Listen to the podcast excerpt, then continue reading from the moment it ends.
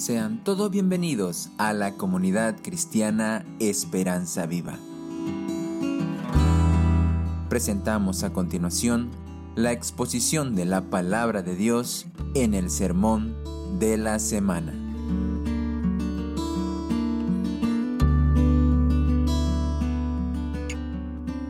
Durante el año 2021, Dios permitió que pudiésemos estar en eh, despidiendo en velorios y entierros de hermanos y hermanas en Cristo, más que otros años, más que otros años.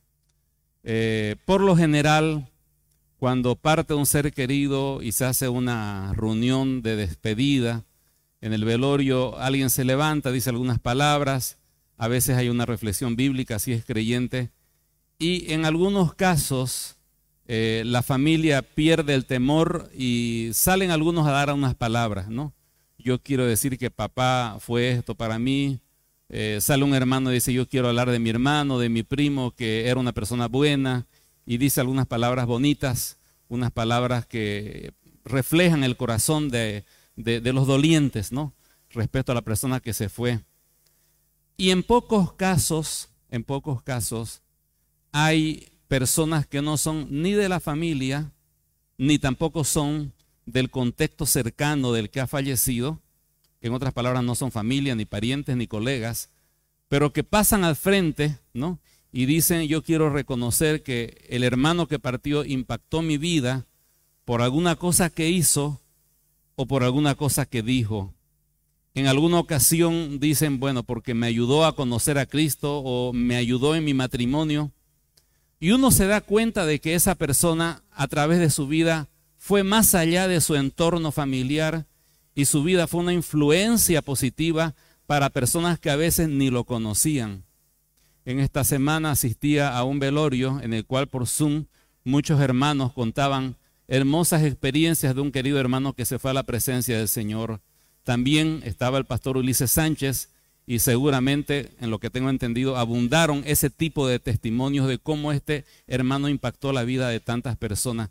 Yo le quisiera hacer una pregunta en este momento. Si usted falleciera en este momento o en este fin de semana, el Señor no lo permita, pero si fuera así, eh, ¿cuántas personas que no son ni de su familia ni de sus amigos podrían decir de usted, yo quiero testificar de que la vida de esta persona me impactó, me animó, me fortaleció, me guió a Cristo, me ayudó a afirmarme en la vida cristiana. ¿Cuántas personas se levantarían para decir eso de usted? Eso reflejaría qué tanto Dios ha utilizado su vida para bendecir a los demás. Aquí en la comunidad tenemos una visión, ser como Cristo. Y si realmente cumplimos con ser como Cristo, Cristo fue la persona de mayor influencia en toda la humanidad. Nuestras vidas han sido cambiadas por Él. Y si realmente vamos a ser como Cristo, eso implicaría que nuestras vidas van a trascender lo normal y van a impactar la vida de personas que quizás ni siquiera son nuestros amigos cercanos, pero van a poder decir, sí, la vida de fulana y de fulano fue de bendición para mi vida. A lo largo de estos próximos tres domingos vamos a hablar acerca de metas para ser como Cristo en el año 2022. Y particularmente hoy vamos a estar hablando de ser como Cristo en su ministerio. Y vamos a poder saber cómo Cristo ministró. Y al poder aprender de Él a ministrarlo como Él lo hizo, pues seguramente en este año 2022 nuestras vidas van a ser de influencia hacia los demás. Y volvemos al primer versículo que se leyó hace un momento que leía nuestro hermano Alex Mateo 9:35 que dice, recorría Jesús todas las ciudades y aldeas. Y hay tres verbos allí, enseñando en la sinagoga de ellos, predicando el Evangelio del reino y sanando toda enfermedad. Y tenemos tres acciones que realizaba nuestro Señor Jesucristo en favor de los demás. Trate de memorizarlas en su mente y tendrá el mensaje de hoy, ¿ya? Aunque se olvide todo lo demás, pero acuérdese de eso. ¿Qué hacía el Señor Jesús con prácticamente todo su tiempo, excepto del tiempo que pasaba en oración con el Padre? Hacía tres cosas. La primera, enseñaba, lo decimos todos, enseñaba. Segundo, predicaba y tercero, sanaba. Y si hablamos que como iglesia nuestra visión es ser como Cristo y nuestra misión es ayudar a otros a ser como Cristo, entonces nos debería interesar el entender bien este versículo que nos muestra el modelo que cada creyente de la comunidad cristiana Esperanza Viva, pero yendo más allá, que cada creyente debería tener en su vida personal. Ser como Cristo, ministrar como Él, es decir, enseñar, predicar y sanar. Bueno, nosotros no vamos a sanar, pero hay algo que podemos aplicar en nuestra vida. Pero vamos con la primera, enseñar. Dice, recorría Jesús todas las ciudades y aldeas Josefo, un historiador judío, decía que existían en Galilea, la región donde el Señor ministró aproximadamente 204 poblaciones, cada una con un promedio de 15 mil eh, habitantes. Da por aritmética simple 3 millones de personas que aproximadamente el Señor alcanzó con su ministerio sin vehículos, sin micrófono y sin redes. El Señor alcanzó a 3 millones de personas porque se ocupaba de recorrer cada una en lo posible de esas 204 poblaciones. ¿Y cómo lo hacía? Usted en el tiempo romano podía ver en cualquier lugar, porque los judíos estaban en todas las ciudades en esa época, entonces usted podía ver en la colina más alta del poblado, ¿no? O en las riberas del río, una pequeña construcción que era conocida como la sinagoga. Y la sinagoga eran básicamente las iglesias de los judíos. De hecho, que mucho de la iglesia cristiana actual ha nacido en la sinagoga.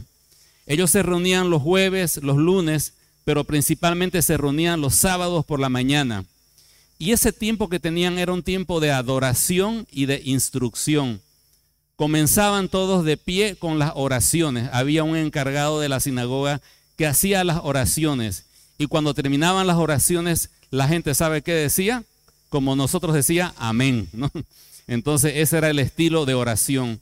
Luego habían recitaciones de diferentes partes de la ley de Moisés y se leían esas partes. Luego a continuación, normalmente el que había comenzado las oraciones leía una porción de los profetas y daba una explicación a esa lectura. Y básicamente el creyente iba a la sinagoga, o mejor dicho, el judío iba a la sinagoga para aprender la palabra de Dios, la ley de Dios, los profetas y los salmos. Ahora, cuando venía a la sinagoga una persona que era sobresaliente, un visitante ilustre, se le daba el privilegio de leer la lectura de los profetas e inclusive dar una explicación a eso. Eso fue muy bien aprovechado por el Señor Jesús en cada pueblo que iba, porque llegaba a la sinagoga, llegó Jesús, una persona destacada, que él lea. Y él aprovechaba ese espacio para poder hablar acerca de sí mismo. En cierta ocasión usted puede leer en un pasaje de Lucas que se dice, se le dio el rollo y halló el lugar y dijo, el Espíritu del Señor está sobre mí, por cuanto me ha ungido para dar buenas nuevas a los pobres, me ha enviado a sanar a los quebrantados de corazón, a pregonar libertad a los cautivos, vista a los ciegos, a poner en libertad a los oprimidos y a predicar el año agradable del Señor y enrollando el libro lo dio al ministro y se sentó. Y los ojos de todos en la sinagoga estaban sobre él. ¿Por qué estaban sobre él? Porque en ese punto el Señor tendría que haber dicho, esta profecía habla del Mesías que vendrá y que todos los judíos esperamos. Pero en lugar de eso, él dice, bueno, esta profecía se cumplió hoy día. ¿Cómo? En mí. Yo soy el Mesías. y eso fue un, un choque. La aplicación del mensaje soy yo, el de la profecía, y eso le valió el repudio, el rechazo de muchas personas que dice que lo sacaron a empujones de la sinagoga, inclusive querían despeñarlo desde un lugar alto porque no podían aceptar que él era el cumplimiento de la profecía. Simplemente relato esto para mostrar qué hacía el Señor cada vez que iba a una sinagoga. Abría las escrituras y hablaba acerca de quién era ese Mesías, él que había venido para salvarnos. Pablo también utilizó las sinagogas como su punto de contacto y si vemos, por ejemplo, un ejemplo de muchos, Hechos 17 dice que se fue a la sinagoga y estuvo tres semanas discutiendo con los judíos acerca de cómo las escrituras se cumplían en Jesús. Y cuando al final personas creían en Jesús, él formaba una nueva iglesia en base a esos creyentes. ¿Qué con todo esto, mis queridos hermanos? De que las sinagogas las utilizó el Señor para enseñar porque él entendía que su ministerio prioritario era enseñar. ¿Y por qué enseñar? Porque la enseñanza cuando va más allá de datos, de cifras, de fechas y de cosas curiosas, cuando esa enseñanza entra al corazón por el poder del Espíritu Santo y transforma la forma de ver la vida de las personas, esa persona que ha sido enseñada es transformada y tiene la capacidad y el poder de Dios para vivir una vida diferente e influenciar en su entorno porque ha entendido la palabra de Dios. No son los grandes milagros, no son las experiencias sobrenaturales en el Espíritu Santo y tantas cosas buenas que podríamos mencionar los que transforman a una persona. Yo conozco personas que han experimentado mucho de eso y hoy están alejados del Señor pero cuando veo un creyente transformado, veo una persona que ha incorporado el conocimiento y la enseñanza de la palabra del Señor y por su Espíritu Santo ha entrado en su corazón, ha cambiado su manera de ver las cosas. Cristo ha sido revelado, la cruz ha sido hecha preciosa delante de sus ojos, la resurrección imparte poder y a partir de ese momento esa persona tiene fuerza y poder y cuando vienen las luchas, las circunstancias, cuando el COVID se lleva a algún familiar, cuando vienen los reveses económicos, esa persona sigue firme porque el conocimiento de Dios se ha convertido en vida en su corazón. Es por eso que las iglesias debemos enfatizar en no solamente tener cultos bonitos o experiencias hermosas en el Señor que tienen su lugar, pero el punto principal es que cada uno de nosotros sea enseñado, sea transformado para enseñar a otros. La palabra del Señor es poderosa, es viva y eficaz, es más cortante que espada de doble filo. Penetra, dice, hasta partir el espíritu, el alma, los tuétanos, las coyunturas, discierne los pensamientos y las intenciones del corazón. Y no hay ninguna cosa que quede fuera de su presencia. Su presencia dice que todas las cosas son desnudas y abiertas ante los ojos de aquel a quien tenemos que dar cuenta. Por tanto, mi querido hermano, si usted quiere realmente tener una vida de influencia, la primera cosa que tiene que hacer es internalizar la palabra de Dios para que Cristo sea real en su vida. Y eso comienza centrando y enfocando la mente en la enseñanza de la palabra del Señor. No se debe quedar ahí, porque simplemente datos e información no cambian a nadie. Pero cuando esa información transforma nuestra manera de ver la vida y respondemos ante las pruebas con la palabra de Dios. Respondemos ante las tentaciones con escrito está. Respondemos ante los desafíos con escrito está. Y respondemos ante las interrogantes que tenemos sobre qué hacer en este año con la palabra de Dios. Es allí cuando comenzamos a actuar como Cristo y llegamos a ser como Cristo. Ahora, si realmente quiero ser como Cristo, una de las cosas que tendría que apuntar en mi vida no es simplemente aprender, sino enseñar la palabra de Dios. Y cuando digo esto, puedo ver en el rostro de algunos de ustedes que dicen, hermano David, pídame que haga cualquier cosa menos que enseñe, porque eso sí no estoy capacitado. Cualquier otra cosita, hermano, menos enseñar. Pero le hago una pregunta, ¿realmente quiere ser como Cristo? ¿Sí? Entonces tiene que enseñar a otros porque así ministraba el Señor Jesús, enseñaba. Entonces, ser como Cristo en su ministerio es enseñar a otros lo poco o lo mucho que yo sé. Y le hago una pregunta en este punto. ¿Quiénes de los que están acá el año pasado no aprendieron nada nuevo de la palabra de Dios? Levante la mano los que no aprendieron absolutamente nada. ¿Sabe qué significa eso? Esa respuesta. Que todos los que estamos en este salón estamos capacitados para enseñar algo, ¿no es cierto? Porque si usted me dice, no, es mentira que no aprendí nada, aprendí algo, ese algo puede compartirlo con alguien.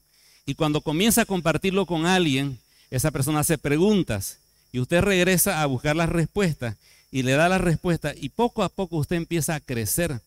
Pero si no enseña a nadie, se va a convertir, como dice Hebreos, como un niño que se le tiene que repetir las cosas básicas, porque debiendo ser ya maestros, aún son todavía bebés espirituales y tienen necesidad de las cosas básicas. Ahora hago una segunda pregunta. ¿Quiénes aprendieron algo de la palabra del Señor?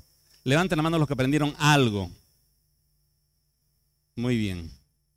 Alguito. Bien, bienísimo. Felicidades, hemos aprendido algo. Ahora, ¿quiénes podrían levantar la mano diciendo, yo fui sorprendido por el Señor por las cosas que Él me enseñó? Aprendí cosas realmente hermosas que transformaron mi vida, transformaron mi corazón y, me hicieron cambiar. ¿Quiénes podrían decir, yo tuve esa experiencia? Levanten la mano. Amén, amén, amén. Gloria al Señor, gloria al Señor. Eso es lo hermoso cuando ya uno se adentra en el conocimiento de la palabra del Señor, que ya no aprende algo, sino, aunque sea pequeño, pero es algo transformador. Esa es la enseñanza a la cual debemos apuntar. Y quiero animarle a tomar una decisión bien sencilla. La decisión no es aprender, la decisión es enseñar, porque de aprender ya viene casadito, ¿no es cierto? Usted no puede enseñar sin aprender. Entonces, le quiero animar a que usted busque durante este año oportunidades para enseñar a alguien algo. Siempre habrá detrás de usted un creyente más nuevo, más joven, con menos experiencia, que necesita de ayuda. Acérquese, puede ser una persona que recién se ha convertido, a lo mejor un familiar que ha llegado a los pies de Cristo. Acérquese y dígale, ¿te gustaría que alguna vez nos sentemos a hablar de la Biblia, de orar, de buscar la presencia del Señor? Sí, y ahí usted empieza a ejercitarse compartiendo lo poco que ha aprendido. Y poco a poco ese poco se convertirá en algo más grande. Aproveche los grupos de crecimiento. Aquí en la comunidad hay grupos pequeños de jóvenes, de adolescentes, de mayores, de los de la tercera edad también, ¿no? Este, hay diferentes grupos. Dígale a su líder de grupo, hermano, yo quiero apoyarte, apoyarte. Quiero que me hagas tu ayudante. Y usted empiece a apoyar a su líder enseñando algo, compartiendo algo. Y muy pronto Dios va a empezar a despertar en usted algo diferente. Y en su familia misma aproveche de enseñar a sus seres queridos, a sus hijos. La palabra del Señor nos enseña que es responsabilidad de los padres, no de los maestros de escuela dominical, la enseñanza. Ok, entonces, la primera cosa si quiero tener un ministerio como el de Cristo es identificar un lugar, una oportunidad en la cual yo puedo enseñar a alguien lo poco que sé. Y poco a poco ese poco se hará mucho, se hará algo grande y será de bendición. Vamos con la segunda cosa que hacía el Señor Jesús. Dice que Él no solamente enseñaba, sino predicaba el Evangelio del reino.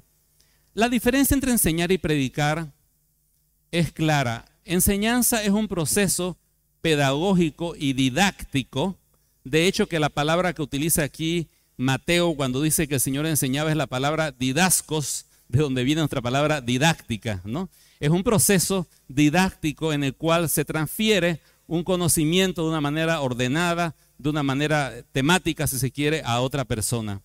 En cambio, cuando habla de que el Señor predicaba, denota más bien una acción en la cual alguien con la autoridad delegada exhorta o anima a las personas hacia una decisión. En el tiempo antiguo, cuando no había ni redes, ni periódicos, ni medios de comunicación, los reyes y los emperadores se comunicaban con el pueblo a través de heraldos. Los heraldos eran personas delegadas que se paraban en una esquina llena de gente y decían, edicto de parte del rey, decían, ¿no? Y todos prestaban atención. El rey ha ordenado que todos sean empadronados, cada uno a su ciudad. ¿Cuál era esa imagen? José y María yendo a Belén, ¿no es cierto? De esa manera se comunicaban los reyes. Y siempre que venía un delegado del gobernador o del emperador, tenía esa autoridad, esa fuerza, esa fuerza y esa exhortación que apelaba, que desafiaba o animaba a la persona a tomar una decisión respecto a lo que decía. Entonces, cuando dice que el Señor predicaba, más que un proceso didáctico, era, era una acción exhortativa, era una acción desafiante en la cual se esperaba que la persona tome alguna decisión. Si quisiéramos ver cómo el Señor predicó, podríamos ver Marcos capítulo 1, versículo 14 al 15. Dice, después que Juan fue, fue encarcelado, Jesús vino a Galilea predicando el evangelio del reino de Dios. Nuevamente tenemos lo que leímos, ¿no? predicando el Evangelio de qué cosa? Del reino de Dios. Esta frase reino de Dios se repite siete veces en nuestra Biblia Reina Valera y luego en el resto de las epístolas se habla del Evangelio de Jesucristo doce veces. Son similares y a la vez tienen su diferencia. No vamos a aclararlas hoy en esta mañana por el factor tiempo. Pero hay algo en el cual convergen ambas cosas. Dice, el tiempo se ha cumplido y el reino de Dios se ha acercado. Arrepentíos y creed en el Evangelio. Entonces, ¿cuál era el desafío, la apelación que tenía la predicación del Señor Jesucristo? Dos verbos, arrepentíos y creed en el Evangelio. Y cuando nosotros estamos en un mundo que tenemos amigos, familiares, colegas y compañeros que no conocen a Cristo, estamos también en la responsabilidad, imitando a nuestro Señor, de predicar el Evangelio de Jesucristo a esas personas. Y básicamente le vamos a hablar acerca de que somos pecadores, vamos a hablar de que Dios es santo, de que estamos sujetos bajo la ira de Dios, pero que Cristo vino y pagó en su cuerpo el precio de nuestros pecados y creyendo en Él y arrepintiéndonos tenemos vida eterna. Ese es el Evangelio en pocas palabras, ¿no es cierto? Pero básicamente vamos a desafiarlos a que puedan arrepentirse y creer en el Evangelio. Esto es mucho más amplio y lo hemos tocado en otros momentos. El punto principal es que si quiero ser semejante al Señor Jesucristo, debería yo considerar el compartir y predicar el Evangelio a todas las personas que me rodean, amigos, colegas, compañeros. Ahora, eso no significa que voy a pararme en una esquina de mi casa y voy a empezar a predicar como lo estamos haciendo en este momento. La idea es instar y motivar a las personas a que, entendiendo el Evangelio, puedan responder en arrepentimiento y en fe hacia el Señor Jesucristo. Se dice que el 95% de los cristianos no evangelizan. ¿Dónde se encuentra usted? ¿En el 95 que no evangeliza o en el 5 que sí evangeliza? Seguramente usted dirá, sabe que hermanos que tengo miedo. Y miedo es la razón principal por la cual no evangelizamos. Tenemos miedo al rechazo, tenemos miedo a que se burlen de nosotros, tenemos miedo a no saber qué decir si nos hacen una pregunta extraña, tenemos muchos temores. Pero la verdad del caso es que si perdemos la oportunidad de predicar el Evangelio, bíblicamente hablando, no deberíamos pensar, alguien le hablará si yo no le hago. Más bien el apóstol Pablo, lejos de pensar de que alguien podía hacer eso, él decía, y quisiera que por favor abra su Biblia en Romanos capítulo 10, versículo 13. yo quiero rogarle específicamente y enfáticamente, ¿ya? A que abandone la idea de que si yo no evangelizo, alguien lo hará. Quiero que por favor no piense de esa manera, porque la Biblia no nos enseña eso.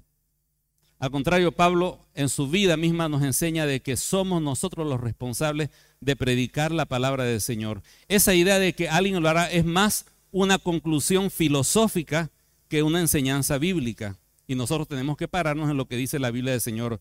Pablo más bien decía, a griegos y a no griegos, a sabios y a no sabios, soy deudor y ay de mí si no predicar el Evangelio. Pablo nunca tendría la mentalidad de decir, si no lo hago yo, alguien Dios levantará. No, no y no, no. Siempre somos nosotros los responsables. Y aquí en este texto en particular, Romanos 10, 13 dice, porque todo aquel que invocare el nombre del Señor será salvo. ¿Quién será salvo? Respuesta, el que invoque el nombre del Señor. Simplemente estoy, ponga su dedo en el texto y responda las preguntas. Vamos a la segunda frase. ¿Cómo pues invocarán a aquel en el cual no han creído? La pregunta que hace Pablo es, ¿será que alguien puede invocar el nombre de Jesús con confianza si no ha creído en ese Jesús? ¿Qué es la respuesta? No. No, no pueden hacer eso. Si no creen, tampoco van a invocar a Jesús. Otra pregunta. ¿Y cómo creerán en aquel en quien no han oído? Y aquí la pregunta es muy sencilla. ¿Será que alguien puede creer en Jesús si nunca ha escuchado nada acerca de Jesús? ¿Cuál es la respuesta correcta? No, un no rotundo. Y vamos a la tercera pregunta de, de Pablo. ¿Y cómo oirán sin haber quien les predique? Lo que está preguntando es, ¿Será que yo puedo escuchar acerca de Jesús si no hay nadie que me esté predicando acerca de Jesús? La respuesta es no. Amplíe esa pregunta. ¿Y cómo irán mis familiares, mis amigos, mis colegas sin haber quien les predique? ¿Cómo? ¿Y cuál es la persona más cerca de sus familiares, de sus amigos y de sus compañeros? Usted. Así que nunca piense si no lo hago yo, alguien lo hará. Dios en su gracia, en su misericordia y en su soberanía puede levantar a quien quiere y como quiera. Pero a mí me responsabiliza de poder compartir el Evangelio a mis seres queridos. Entonces, una aplicación muy sencilla para este año 2022. Como sé que tenemos miedo, temor y nos sentimos no capacitados para hacerlo, yo le animo a que usted en primer lugar y en oración haga una lista de las personas a las cuales usted considera que es su responsabilidad compartir el Evangelio. Familia, amigos, colegas, compañeros. Haga una lista. Y comience a orar en este año por esa lista. Y dígale, Señor, dame oportunidades para contactar a estas personas. A lo mejor no conversa con ellos hace mucho tiempo atrás. Y lo primero que habría que hacer es, oye, felicidades, feliz año nuevo, ¿cómo te está yendo? Primer paso, ¿no es cierto? Y en oración buscar oportunidades de conversar, de charlar. Y cuando hay una oportunidad de tomar un cafecito, salir a algún lugar o encontrarse en cierto punto por alguna razón, Señor, dame palabras. No se preocupe por talleres, ni se preocupe por métodos. A veces hemos dado tantos talleres y a veces hemos dicho, esta es la forma correcta y esta es la forma incorrecta, que al final en lugar de dar confianza la gente siente más temor en este momento. Céntrese en la cruz de Cristo. Inste a las personas al arrepentimiento y la fe. Y deje que el Espíritu Santo coloque las palabras según lo que usted está aprendiendo acerca del Señor. Y Él hará su obra. Lo importante es tener metas, tener personas por las cuales esté orando y estar atento a esas oportunidades que Dios va a dar. Me acuerdo que un día en una iglesia en la cual pastoreaba, nos propusimos con los jóvenes no acostarnos sin haber hablado a una persona de Cristo. Lo mantuvimos por un espacio creo de un mes. Era interesante que llegaba a las seis de la tarde, oye, no hablé a nadie de Cristo. Y aunque sea el pastillero, pero teníamos que hablarle de Cristo. Y era interesante el proponerse porque te hacía proactivo y lo hacía efectivo. Y yo sé que Dios trabaja en su gracia y en su soberanía cuando nosotros realmente queremos honrarle a través de nuestras decisiones. Pero si dejamos de que venga el momento especial y que sintamos en nuestro corazón, va a pasar lo que está pasando, que no evangelizamos, ¿sí o no? Si lo dejamos al aire, como decimos. Entonces, haga una lista, ore por esas personas, busque oportunidades, abra su boca, céntrese en la cruz de Cristo. Arrepentimiento y fe es el desafío y deje que Dios haga su obra. Y estará haciendo un ministerio como el ministerio del Señor Jesucristo. Pero no solamente Él enseñaba, no solamente Él este, predicaba, pero él sanaba toda enfermedad. El Señor sanaba las enfermedades principalmente para demostrar de que Él era el Hijo de Dios y que Él había venido para instaurar el reino de Dios. En otras palabras, para que la gente creyese en Él. Los milagros eran más que milagros, eran como decimos las credenciales del rey, del rey Jesús que venía a gobernar. Ahora, había otra razón importante por la cual el Señor hacía estas sanidades. Las hacía para mostrar el amor de Dios a las personas. Usted verá que Él tenía tanto poder que Él podría haber dicho, a ver, todos los enfermos formarse de a 100, primer lote de enfermos, oración, sanados, vayan para allá y llega a la otra fila. ¿No? Podía haber hecho eso. Pero noten que el Señor era individual y personal en cada sanidad los agarraba, los tocaba, les preguntaba, les ponía la mano, a uno le hizo lodo y lo puso en sus ojos, etcétera. ¿Por qué hacía ese trabajo personal? Porque él quería mostrar el amor de Dios a las personas. Y cuando nosotros hacemos una obra en favor de los demás, estamos mostrando de manera práctica el amor de Dios hacia las personas. En Mateo 5, versículo 14 dice, vosotros sois la luz del mundo. Una ciudad asentada sobre un monte no se puede esconder, ni se enciende una luz y se pone debajo de un almud, sino sobre un candelero, etc. Más tarde dice, así alumbre vuestra luz delante de los hombres. ¿De qué luz está hablando el Señor Jesús? ¿Palabras que él predicó? ¿Enseñanzas que él compartió? No. Dice, para que vean vuestras buenas obras. ¿Cuál es esa luz que la gente puede ver? Nuestras buenas obras, para que vean vuestras buenas obras y glorifiquen a vuestro Padre que está en los cielos. La tercera cosa que hacía el Señor era, hacía obras de bendición hacia las personas. Él tenía el poder de lo que Él era, Dios, para sanar. A mí en este momento me encantaría tener el don de la sanidad. Si tuviese ese don, iría por todas las terapias intensivas, lloraría por todos los enfermos. No lo tengo. Y si Dios ha dado ese don a alguien, me gustaría realmente invitarle a que este es el momento en el cual se puede hacer ver, porque hace falta tanto la sanidad.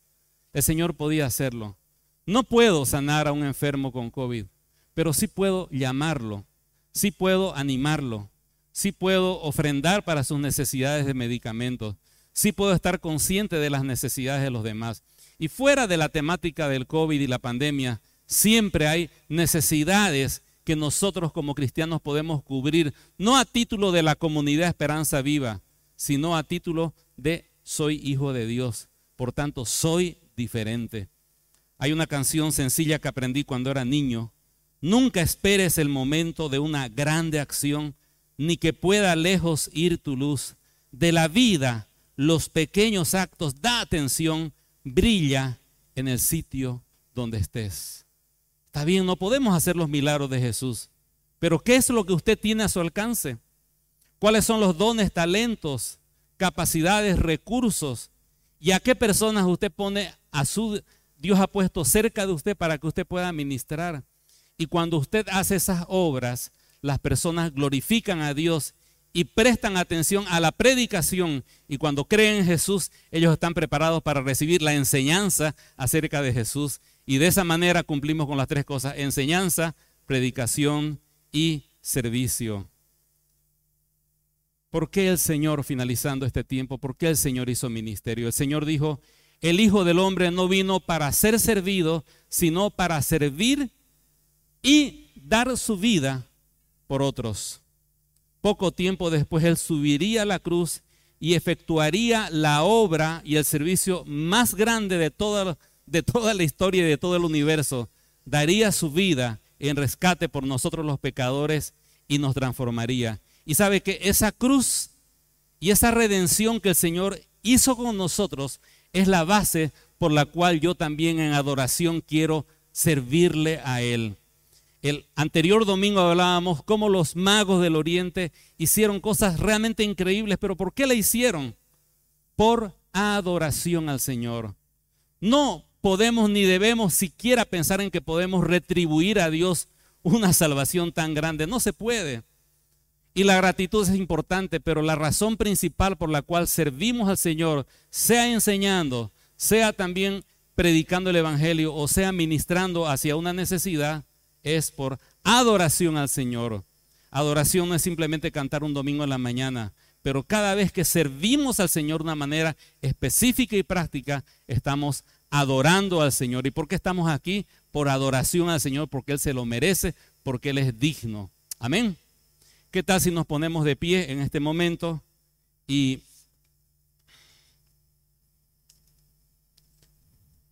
al cerrar sus ojos, en oración delante del Señor, pídale al Señor, le sugiero de la siguiente forma, Señor, ¿de qué forma usted desea que yo le sirva en este año?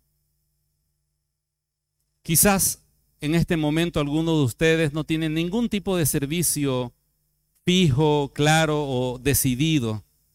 A lo mejor algunas veces hace una cosa, otras veces hace otra cosa pero todavía no hay un compromiso con ningún tipo de servicio. Siguiendo con el ejemplo del Señor Jesús, ¿hay algún lugar que el Señor le muestre donde usted podría ministrar enseñando? Podría enseñar a sus hijos, podría enseñar en un grupo pequeño en su casa, podría enseñar a una persona más nueva en lo espiritual, que le haría muy bien una llamada telefónica, un tiempo de oración y que usted le comparta lo que ha aprendido. A lo mejor podría ayudar en su grupo de crecimiento. Para algunos de ustedes quizás enseñar en la escuela dominical. Vea las oportunidades de enseñar. y dígale, Señor, yo quiero enseñar. Lo poco que sé, decido en esta mañana enseñarlo a otras personas. Y juntamente con esa decisión, dígale, Señor, guíeme en este año a los cursos y a las enseñanzas que me capaciten para poder enseñar su palabra. En segundo lugar, Señor, dígale a quienes debo compartir el Evangelio y permita que Él ponga en su mente personas y luego anote en otro momento en oración una lista de personas por las cuales usted va a orar y va a pedirle al Señor oportunidades para predicar el Evangelio, centrándose en la cruz de Cristo, instarlas al arrepentimiento y a la fe. Y en tercer lugar, Señor, ¿dónde puedo servir? Hacia afuera, hacia aquellos que no le conocen al Señor Jesús, o quizás ocupar un lugar aquí dentro de la iglesia sirviéndole en algún ministerio o levantando a lo mejor un ministerio nuevo, pídale al Señor. Y trate de asegurarse en su corazón de que todas estas cosas las hará por adoración. Amado Padre, gracias por este tiempo precioso. Su palabra es sencilla, es clara. La parte más complicada es obedecerla, Señor. Reconociendo nuestra naturaleza, oramos por su gracia transformadora que nos ayude, Señor, a ministrarle y a servirle en este año. Que cada uno de los que estamos aquí y aún los que están escuchando en la transmisión, podamos decir al terminar el año 2022, yo serví al Señor de tal forma. Padre, guía a sus hijos, Señor, hacia un servicio, pero un servicio de amor, de gratitud y sobre todo de adoración. Se lo pedimos en el nombre del Señor Jesús. Amén.